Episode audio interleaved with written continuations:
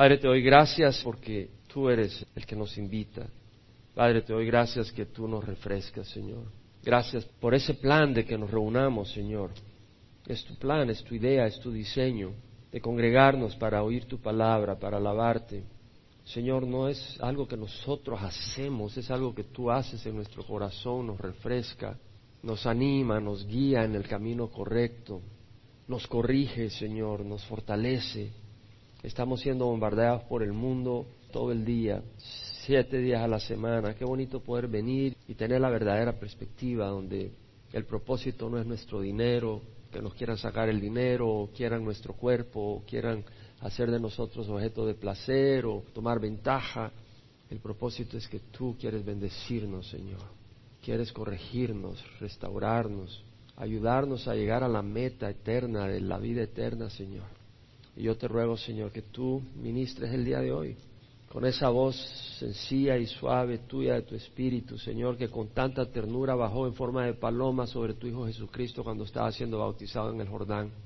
No vino como trueno, no vino como rayo, vino como una paloma, Señor. Suavemente se posó sobre la cabeza de tu Hijo. Y así, Señor, tú quieres ministrarnos hoy. En nombre de Jesús te lo rogamos y te damos gracias. Amén. Este es nuestro tercer estudio en el capítulo 4 de la carta de Pablo a los Efesios. Hemos mencionado cómo esta carta en los primeros tres capítulos, Pablo habla de las riquezas que tenemos en Cristo Jesús. Las riquezas que tenemos los cristianos en Cristo Jesús, al estar en Cristo. Es importante estar en Cristo, no es tanto estar en una silla oyendo, sino que estemos en Cristo. Y luego vemos que esas riquezas, esa esperanza que tenemos, es tan importante porque a través de esas riquezas tenemos todo lo necesario para llegar a nuestra meta, toda bendición espiritual que necesitamos para el camino y para nuestra meta. Pablo en el capítulo 4, 5 y 6 habla de la conducta que debemos de exhibir, dado las riquezas que tenemos y dado la esperanza y la meta a la que vamos, y el llamado que tenemos como hijos de Dios a comportarnos como hijos de Dios, como hijos de la luz. Y eso nos lo enseña en el capítulo 4, 5 y 6. El capítulo 6, la última parte, Pablo habla de que estamos en una guerra espiritual y necesitamos ponernos la armadura espiritual porque si no, no vamos a llegar a esa meta. Si no, vamos a estar descalificados. Y el estar descalificados, si no llegar a la meta, quiere decir ir al camino del infierno. Así de sencillo. Estar separado de Dios.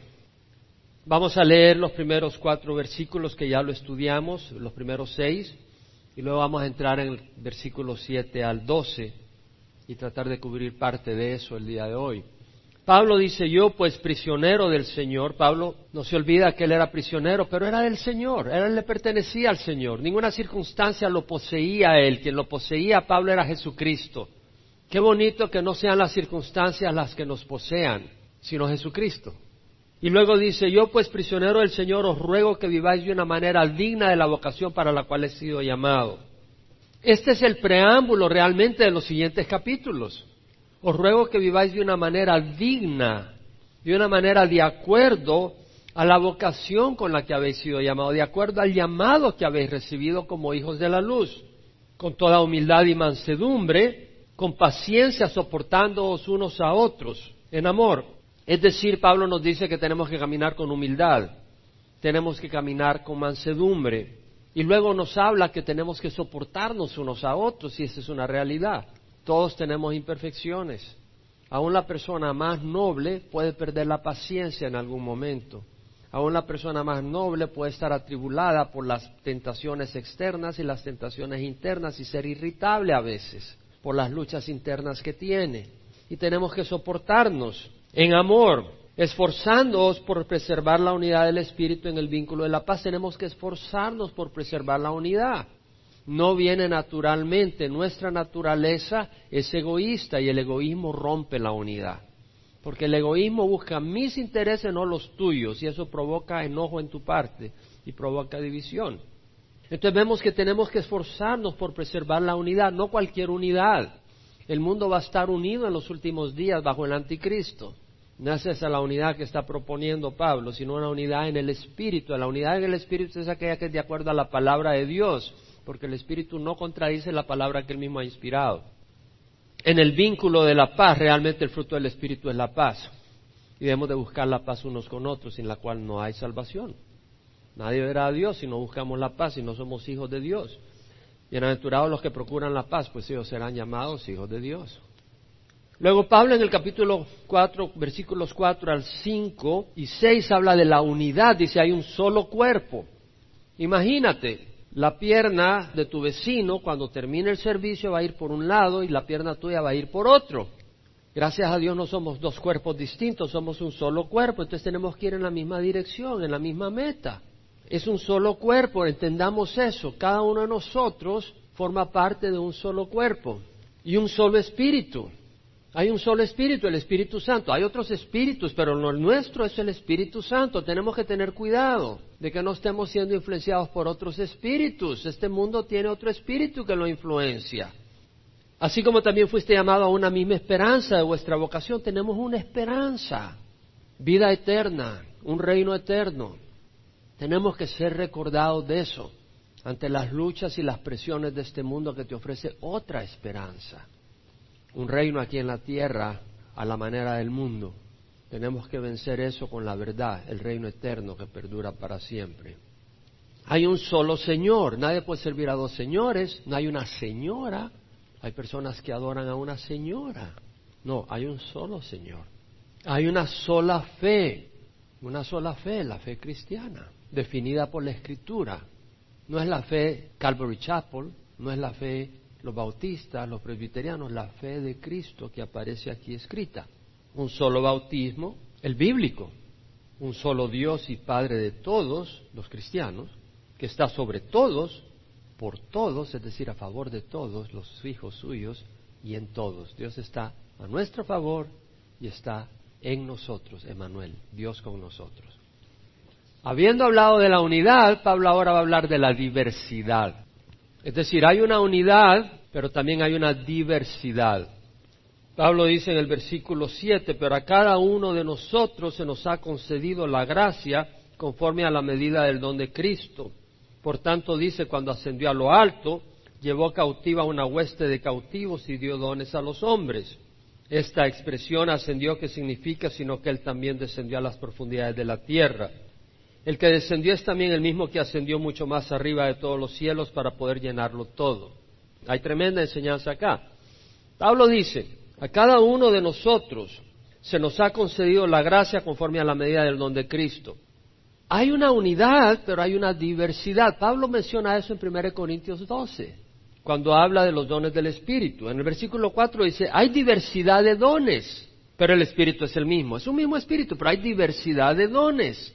Hay diversidad de ministerios, pero el Señor es el mismo, es el mismo Señor el que es la cabeza de la iglesia. Pero hay distintos ministerios. Yo puedo tener ministerio de enseñanza desde el púlpito, o puedes tener ministerio de enseñanza a través de escribir libros, o a través de ilustrar un drama donde enseñas algo. Distintos ministerios, pero el Señor es el mismo.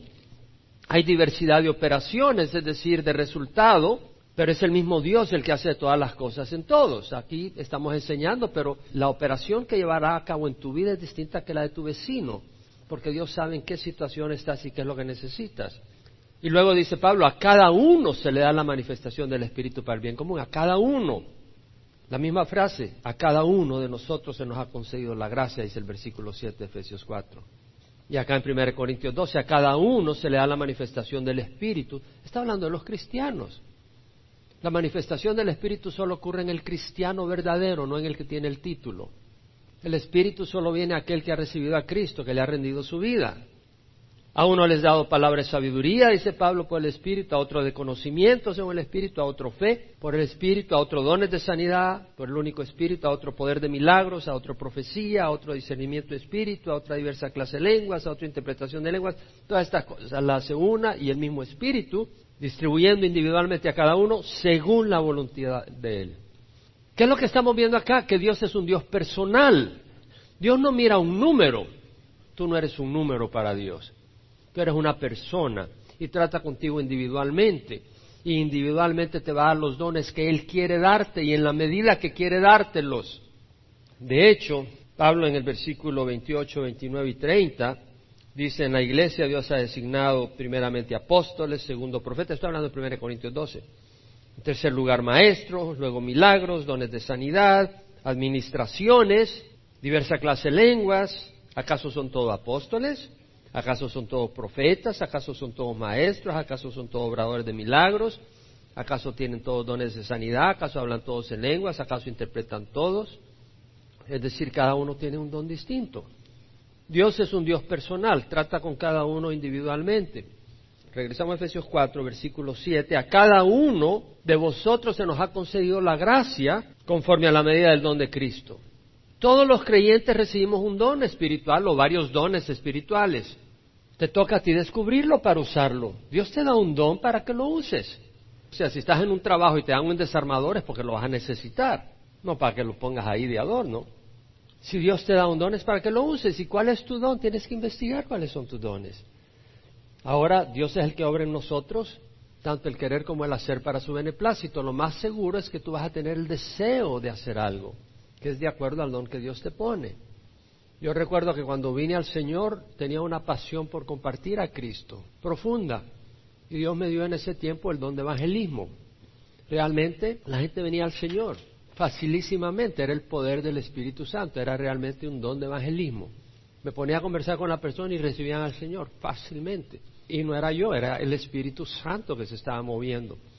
Tenía el deseo que era de acuerdo a lo que Dios me estaba equipando. Me dio el deseo de empezar a enseñar la palabra de Dios a un grupo de refugiados centroamericanos que venían huyendo de la guerra. Y Dios me dio la habilidad de enseñarles. Pero tenía ese deseo y Dios lo estaba usando. Veamos qué dice. A cada uno de nosotros se nos ha concedido la gracia. Es por gracia, no es por obras. Los dones no se merecen. No se trabaja para ganarlos. No lo mereces. No digas, bueno, yo tengo este don porque yo, ah, basura. Lo tienes porque Dios ha tenido misericordia de ti y de mí. Y es conforme a la medida del don de Cristo. Es decir, Dios decide qué don te va a dar y en qué medida. No te compares. Qué lindo los conejitos y qué hermosos los elefantes. Pero si un conejito dice, mira el elefante, yo quiero comer como un elefante, pobrecito, le da una buena indigestión. Él fue creado como un conejito. Si Dios te da un don, úsalo, no te compares con otro. Dios te va a medir de acuerdo al don que te dio, no de acuerdo al don que le dio a otro. Sé fiel en el don que Dios te dio y en la medida que te lo dio. Al que le dio más, más le va a exigir. Lo que Dios va a medir es tu fidelidad con lo respecto a lo que te dio. Ahora, versículo 8 y 9. Por tanto dice, cuanto ascendió a lo alto, llevó cautiva una hueste de cautivos y dio dones a los hombres. Esta expresión ascendió, ¿qué significa? Sino que él también había descendido a las profundidades de la tierra. Por tanto, dice, cuando ascendió a lo alto, llevó cautiva una hueste de cautivos. Esta es una imagen que proyecta el guerrero victorioso que va a la guerra y toma cautivos del enemigo y va entrando victoriosamente de regreso a su país, a su patria, con la procesión de cautivos que ha ganado.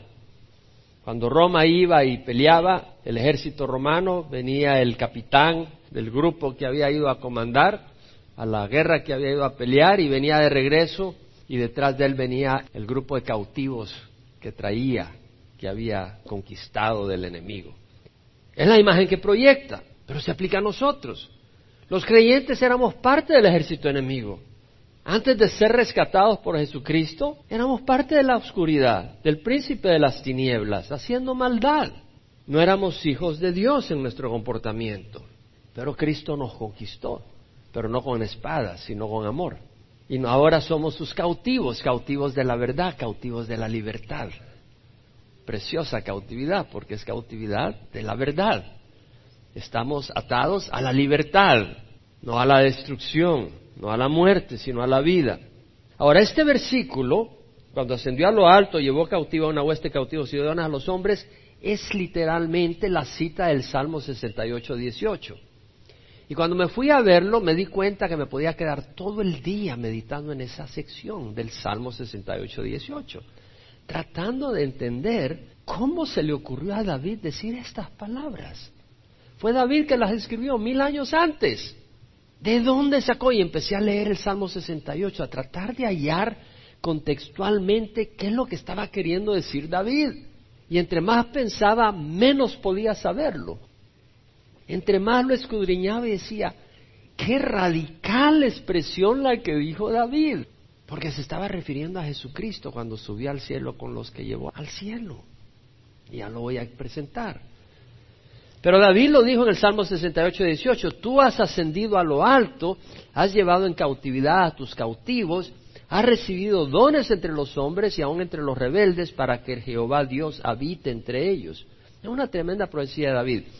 Pero acá se refiere a Jesús. Cuando Él murió en la cruz, bajó al Hades. Porque las personas que morían antes de que Cristo muriera en la cruz, los que morían con fe en Dios, no podían subir al cielo porque no había sido pagado su pecado. Entonces había que esperar en el seno de Abraham a que Cristo pagara en la cruz por los pecados de la humanidad. Entonces, cuando Cristo pagó, se pagó el precio para que ellos tuvieran acceso al cielo. Y entonces cuando Jesús resucitó, cuando subió al cielo, a los que estaban en el Hades, en el seno de Abraham, Jesús los llevó, los liberó del seno de Abraham y pudieron entrar a la presencia de Dios.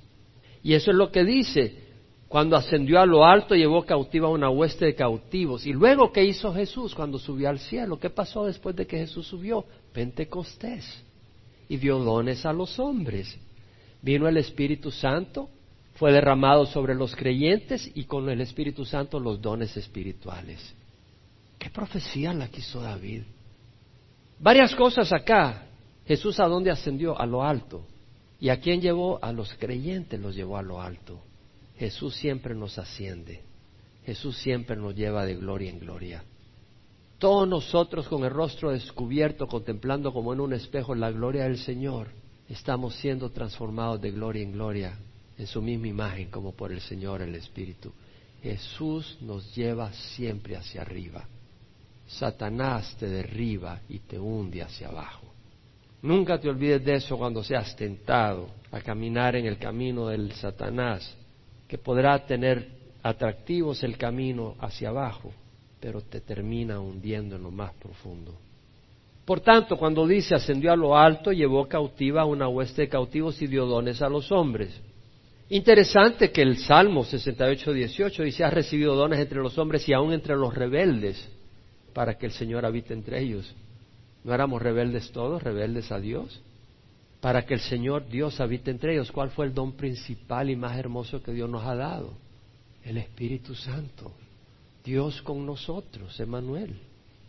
Esta expresión ascendió ¿Qué significa? Sino que también había descendido a las profundidades de la tierra. Se refiere a Jesús que bajó al Hades. Lo interesante es que aparentemente el Hades, el seno de Abraham, estaba en el centro de la tierra.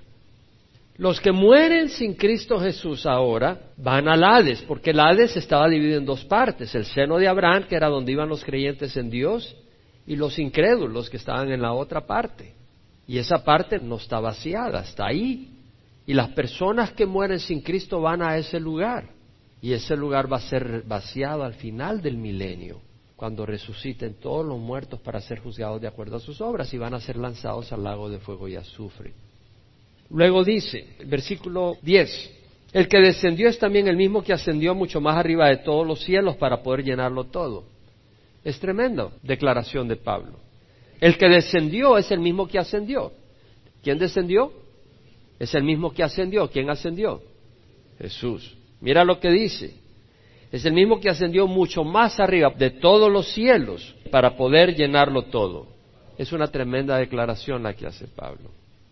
Subió arriba del primer cielo. ¿Cuál es el primer cielo? La atmósfera, donde vuelan las aves.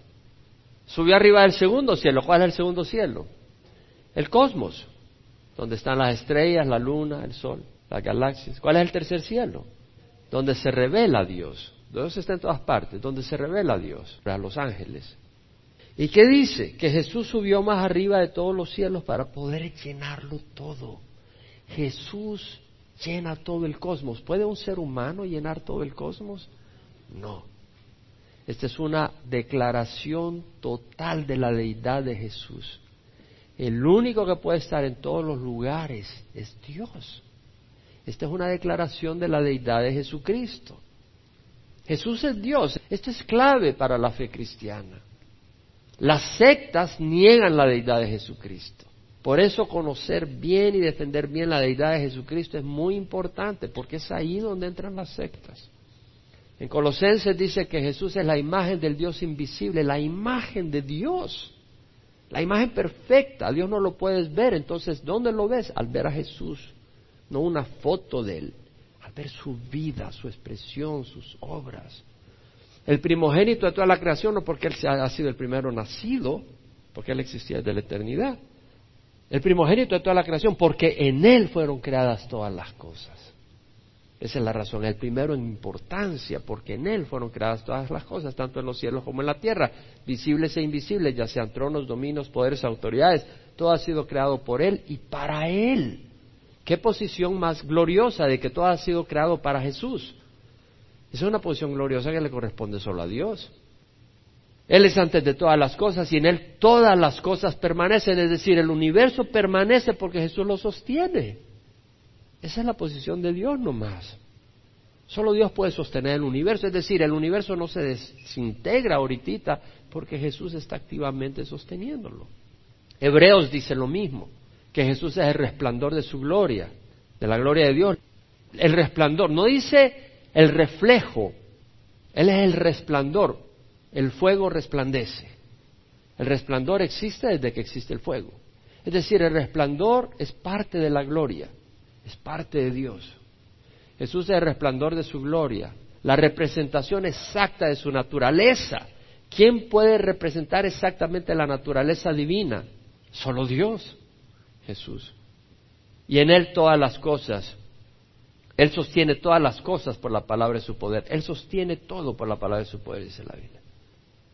Ahora vamos a los versículos 11 y 12 que tienen mucho para nosotros. Pero es clave. Vamos a poner mucha atención porque los versículos 11 y 12 tienen mucha enseñanza para nuestros días y también para nuestra congregación en particular.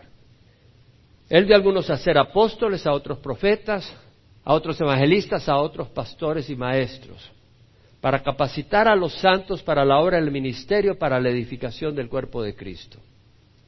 Mira lo que dice, Él dio a algunos el ser apóstoles, a otros profetas, a otros evangelistas, a otros pastores. Él dio. Es Dios quien levanta a la gente. Es Dios quien levanta el liderazgo. No es la iglesia la que decide, este va a ser pastor. Es Dios. Lo que tiene que hacer el liderazgo en la iglesia es reconocer las personas que Dios ha levantado en esos dones. Es decir, el líder de una iglesia tiene que reconocer aquellas personas que, número uno, aman a Dios, que es evidente, tienen pasión por Dios, aman su palabra. Yo no puedo imaginar ordenar a alguien que no tiene un tiempo diario con la palabra de Dios. Un pastor es alguien que ama la palabra de Dios, es una persona que también debe de poder enseñar la palabra de Dios y si tú ves esos dones y luego que ame al rebaño, porque si no ama al rebaño no es para que sea pastor, porque eso debe ser primordial, debe de amar la doctrina sana y si ves esos atributos, y ves que hay un compromiso y que hay una conducta santa. Porque si no hay una conducta de rectitud, olvídate que lo vas a nombrar de pastor. Si ves esos elementos, tú dices, esta persona parece que Dios lo ha levantado como pastor. Es Dios el quien da esos dones, esos oficios. La iglesia lo único que tiene que hacer es reconocerlo.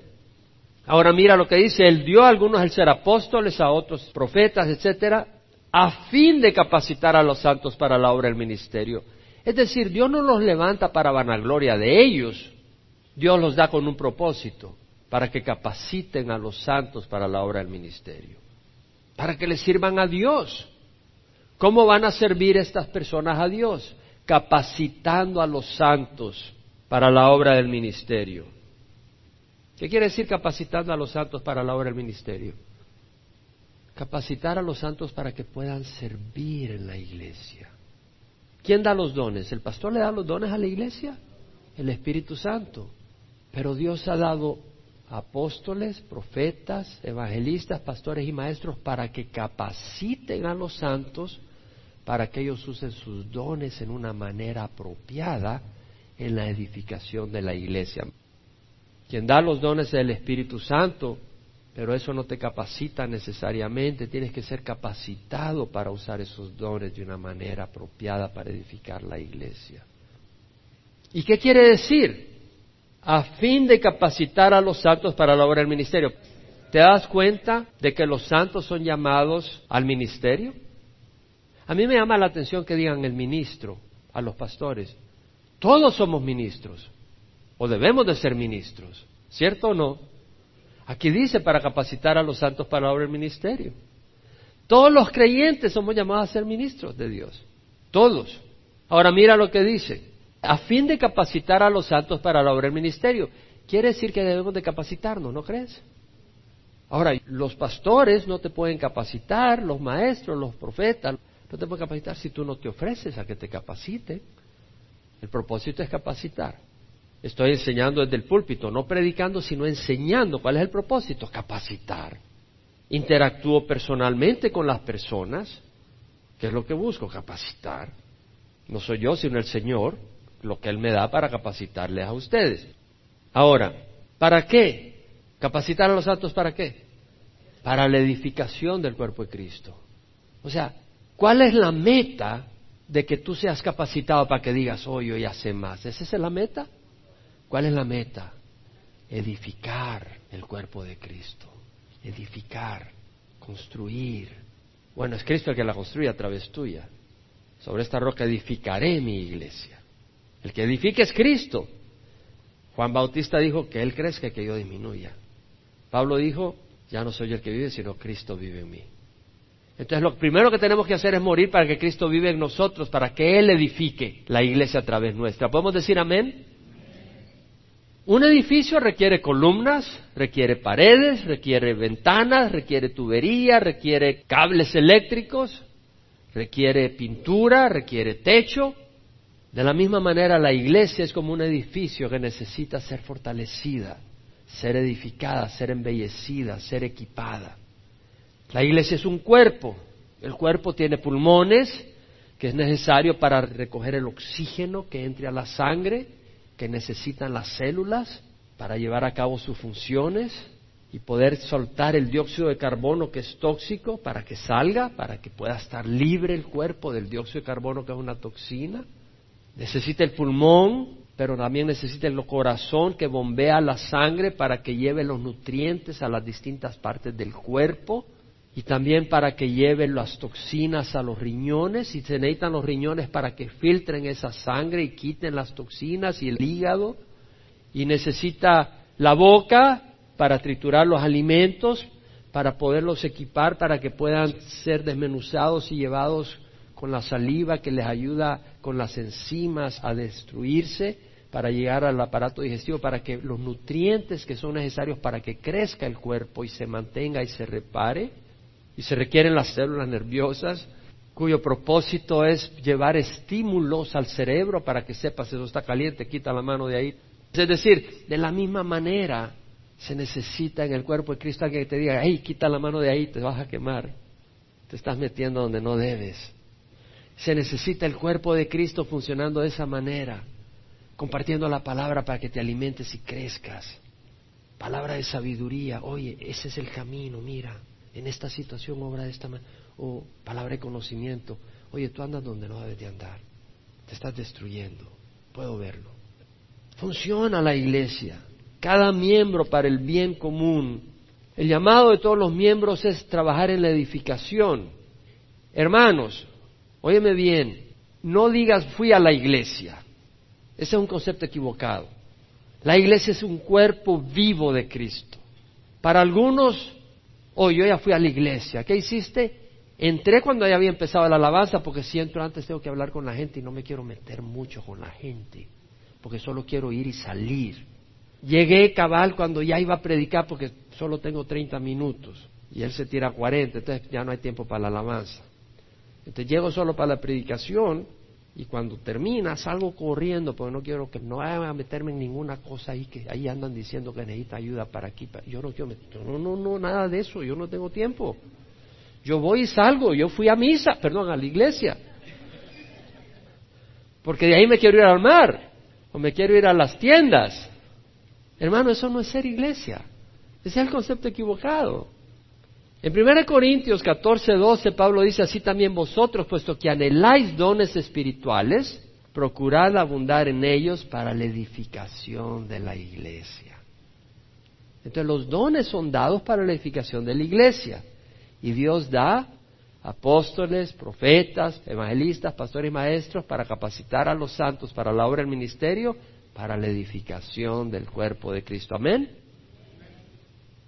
Dios dio a algunos apóstoles, a otros profetas, a otros evangelistas, a otros pastores y maestros. Fíjate bien lo que no dice. No dice Dios Dios a algunos apóstoles, a otros profetas, a otros evangelistas, a otros pastores y a otros maestros. No dice eso. Dice, y a otros pastores y maestros. Pastor Chuck hacía mucho ese énfasis, el ministerio del pastor teacher, del pastor maestro. El pastor debe ser maestro de la palabra de Dios. Si no, no debe ser pastor. No todo maestro de la palabra es pastor. Muchos de ustedes están enseñando la palabra aquí no necesariamente son pastores. Y está bien, a menos que Dios te llame a pastorear. Pero existe el ministerio, el oficio del pastor maestro, que es que pastorea y enseña. Y el énfasis es la enseñanza. Vamos a hablar sobre eso. ¿Cómo va a guiar un pastor al rebaño si no conoce la palabra y no la enseña? Lo va a guiar por el camino equivocado. Y estamos en los últimos días realmente. Cada vez veo más indicios. Estaba viendo que Rusia está metiendo su ejército ahí en Siria. ¿Qué tan cerca está de Israel? ¿No dice la Biblia que Rusia va a venir hacia Israel? Está metiendo el pie ahí mismo. Y cuando veía a Francisco y el carisma con que habla y la manera de justicia social y abrir los brazos al inmigrante, me parece excelente. Me parece excelente lo que ha dicho de abrir el corazón al inmigrante, a no tener miedo, a, mostrar preocupación por nuestros vecinos. Veía todo eso, pero también lo veía arrodillarse ante una estatua y veía aceptar el título de Santo Padre.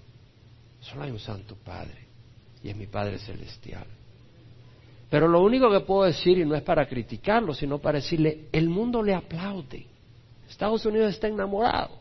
El mundo está enamorado de este hombre. ¿Sabes lo que me hace ver? que el mundo está listo para el anticristo.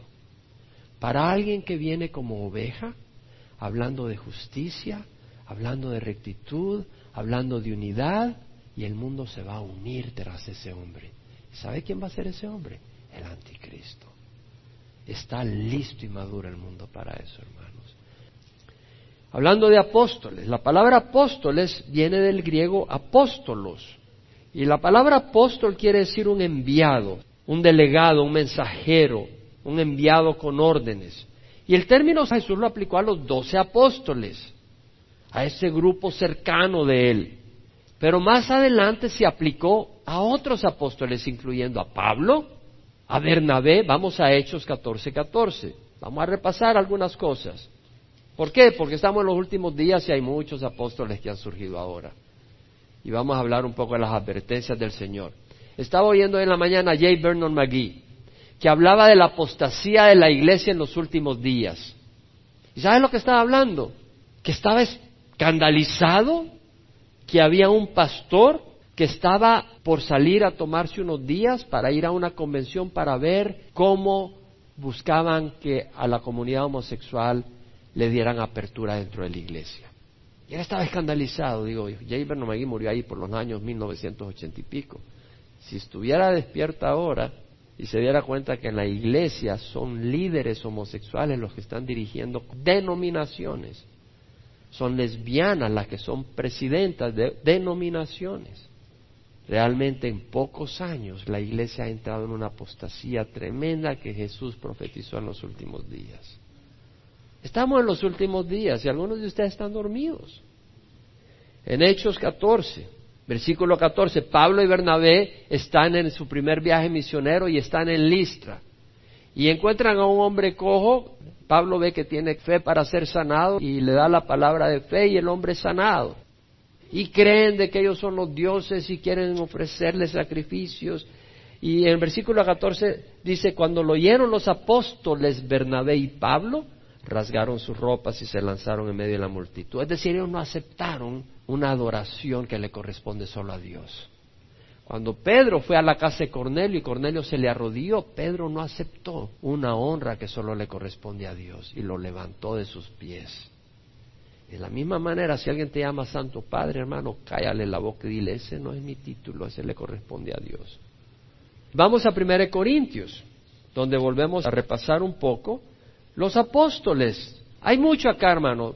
Van a sorprenderse con algunas cosas que voy a traer más adelante. Pablo dice, yo os entregué en primer lugar lo mismo que recibí, que Cristo murió por nuestros pecados conforme a las Escrituras, que fue sepultado, que resucitó al tercer día conforme a las Escrituras, que se apareció a Cefas. ¿Quién es Cefas? Pedro. Y después a los doce. Eran once porque Judas se había ahorcado. Pero le llamaban los doce, es el título que le llamaban los doce. Luego se apareció a más de 500 hermanos a la vez, la mayoría de las cuales viven aún, pero algunos ya duermen. Después se apareció a Jacobo, el medio hermano de Jesús. Luego a todos los apóstoles. A todos los apóstoles. Quiere decir de que además de los doce habían otros. Pablo, Bernabé y otros. Y al último de todos, al último de los apóstoles, como a uno nacido fuera de tiempo, se me apareció también a mí, porque soy el más insignificante de los apóstoles, que no soy digno de ser llamado apóstol, pues perseguía a la iglesia. Entonces Pablo se reconoce apóstol. Ahora, ¿qué es lo que caracterizaba a los apóstoles? Pablo en su defensa por el apostolado, de un apóstol verdadero, vemos que defiende que él había visto a Jesús. Y en 1 Corintios 15 vemos que habían visto a Jesús los apóstoles. Se les apareció Jesús personalmente, no en visión, sino personalmente. Hay una diferencia entre visión a que puedas tocarle y comer con él. Jesús se le apareció físicamente a Pablo no solo en visión, sino físicamente. El llamado de todos los miembros de la iglesia es ser capacitados para edificación del cuerpo de Cristo. ¿Qué es lo más importante para edificar? El amor. El conocimiento envanece, el amor edifica. Lo más importante en toda esta labor es el amor. Es cierto, ¿cierto o no? El amor. Hermanos, si hablara lenguas humanas y angélicas, dones, pero no tengo amor, he llegado a ser como metal que resuena encima lo que retiñe. Si tuviera el don de profecía y entendiera todos los misterios y todo conocimiento y tuviera toda la fe como para trasladar montañas, pero no tengo amor, no soy nada. Si diera todos mis bienes para dar de comer a los pobres y entregara mi cuerpo para ser quemado, pero no tengo amor, de nada me aprovecha. ¿Por qué es importante esto? No te olvides que tú te vas a capacitar para edificar a la iglesia, pero si no hay amor en ti, de nada sirve. De nada te sirve a ti. No eres nada. No importa que seas apóstol, profeta, lo que sea. No eres nada si no hay amor en ti. Amén. Eso le dice la palabra del Señor. Lo más importante en la edificación es el amor. Pablo dijo, el amor de Cristo nos apremia. Habiendo llegado a una conclusión, que uno murió por todos, por consiguiente todos murieron. Y por todos murió, para que los que vivan no vivan para sí, sino para aquel que murió y resucitó por ellos. Cristo murió por nosotros, merece nuestra vida. Amén. Y por eso tenemos que venir y ser fortalecidos en esa meta. Porque el mundo no te dice eso. ¿Te dice eso el mundo? ¿Te dice eso en el mall cuando vas al mall, a las tiendas? Cuando vas a las películas, eso es lo que te enfatiza. Y tienes que ser lavado de tu mente. Y tienes que ser lavado de tu corazón. Y recordar que uno murió por todos y encender en tu corazón un amor genuino por Cristo para vivir por Él. ¿Cómo vas a responderle a Él? Sirviendo a los demás, edificando la iglesia. Volviendo a los apóstoles. Caracterizaba a los apóstoles el haber visto a Cristo personalmente. Pablo mismo en Primera de Corintios 9, 1 al 2, defendiendo su apostolado, dice, no soy apóstol, no he visto a Jesús nuestro Señor, es decir, he visto a Jesús, soy apóstol, he visto a Jesús. No todos los que habían visto a Jesús eran apóstoles. ¿Se acuerda que apareció a 500 hermanos a la vez? No eran 500 apóstoles, pero se apareció a todos los apóstoles. Entonces el apóstol había visto a Jesús personalmente. Había recibido dirección de Jesús personalmente, el apóstol del Nuevo Testamento. Y luego Pablo dice, ¿no sois vosotros mi obra en el Señor? En 1 Corintios 9, 1, 2. Si para otros no soy apóstol, por lo menos para vosotros sí lo soy, pues vosotros sois el sello de mi apostolado en el Señor. Es decir, el apóstol tiene que verse la obra ¿Cuál es la obra apostólica? ¿Dónde está la obra que muestra que eres un apóstol? Estos hombres fueron usados poderosamente por Dios. Pablo fue usado poderosamente por Dios. Pedro fue usado poderosamente por Dios. Eran apóstoles enviados por Dios con una comisión. Dieron sus vidas. Pablo en 2 Corintios 12, 12 dice, entre vosotros se operaron las señales de un verdadero apóstol. ¿Qué quiere decir cuando dice verdadero apóstol? Que hay falsos apóstoles. Entre vosotros se operaron las señales de un verdadero apóstol con toda perseverancia por medio de señales, prodigios y milagros. No solo tienen dones, pero tiene que haber señales poderosas. Dudo que se le haya aparecido Jesús personalmente a alguien hoy en día, en forma personal, en carne y hueso. Muchos hoy se autodenominan apóstoles. El problema es que quienes se llaman apóstoles son ellos mismos. ¿Dónde están las señales milagrosas? No veo ese don en el Nuevo Testamento, ni en el Antiguo Testamento. Los únicos que veo que se caen de espalda eran los enemigos del Señor. En Getsemaní, cuando llegaron los romanos y las multitudes a recoger a Jesús, cuando Jesús dijo, soy yo, ellos cayeron de espalda. Elí en el Antiguo Testamento, cuando le avisaron que se habían muerto sus hijos, él cayó de espalda, se quebró la nuca y se murió. A Juan el apóstol en Apocalipsis lo vemos caer de rodillas en la presencia de Dios, no de espalda. En 2 Corintios 11, 12 y 15 Pablo dice, aquellos que desean una oportunidad de ser considerados iguales a nosotros, ¿no es eso lo que están haciendo los que se autodenominan apóstoles hoy en día? Se están queriendo considerar iguales a los apóstoles originales. Dios levantó apóstoles originales. Ahora hay siervos de Dios, tal vez con el don del apostolado de cierta manera. Puedo mencionar algunos. Ben Skagg, por ejemplo, acaba de recibir una carta de él, una nota. Somos amigos, nos conocimos en Columbia Bible College. Ese hombre tiene el don del apostolado, fue llevado como un apóstol, pero jamás se va a llamar apóstol, porque no es en el sentido de los apóstoles originales, de los doce apóstoles o Pablo o Bernabé que tuvieron ese contacto personal con Jesús, pero son hombres que han tenido el don del apostolado. Ven, Dios lo levantó para ir a África, a una tribu donde jamás habían oído de Jesucristo. No había ni camino para ir ahí, tuvieron que tirarlo desde un helicóptero, a él y a su familia. Y la tribu vino al Señor, tuvieron que traducir la Biblia al idioma Meen, a su traductor lo mataron, lo martirizaron, a Ben casi lo matan, el brujo de la comunidad se convirtió, hubo resurrección, yo recuerdo cuando me mandó una carta compartiendo cómo había resucitado a alguien, alguien se murió ya tenían una choza de paja y tenían el servicio y, alguien se había muerto y ellos creían perfectamente en la Biblia, entonces trajeron al muerto enfrente al servicio que por favor oraran por él y oraron y se resucitó. Dios lo resucitó ahí. O sea, se dieron los milagros del apostolado. Más de diez mil personas recibieron al Señor y ahora hay evangelistas de ahí, más de cien evangelistas que están por toda la zona de esa área evangelizando a las tribus cercanas pero jamás se va a llamar él un apóstol. Hay algunos que quieren compararse. Y Pablo dice, aquellos que desean una oportunidad de ser considerados iguales a nosotros en aquello en que se glorían, son falsos apóstoles, dice. Obreros fraudulentos, se disfrazan como apóstoles de Cristo. Y no es de extrañar, pues aún Satanás se disfraza como un ángel de luz. No es de sorprender que sus servidores también se disfracen como servidores de justicia.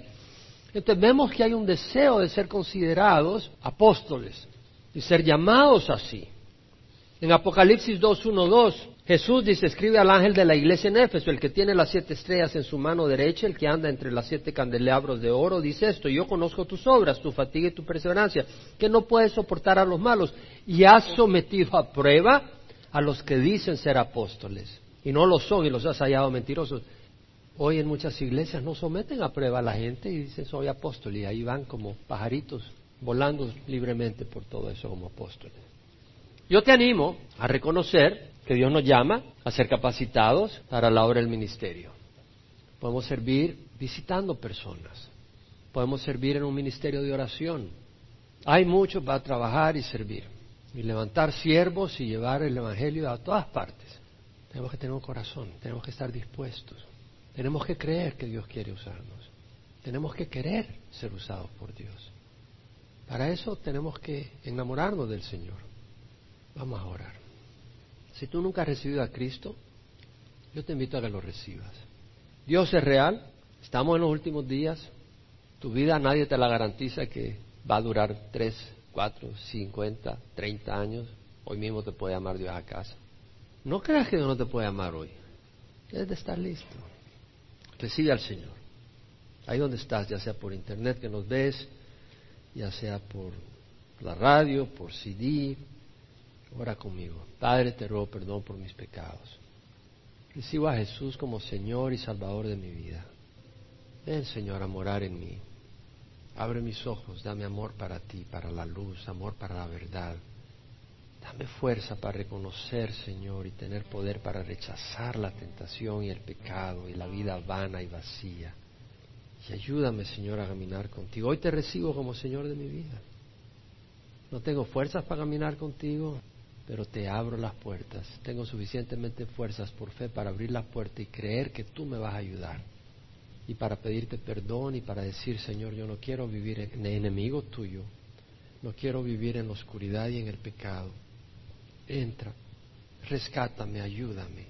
Dice la palabra, todo el que invoque el nombre del Señor será salvo. El Señor te recibe. En nombre de Jesús, amén.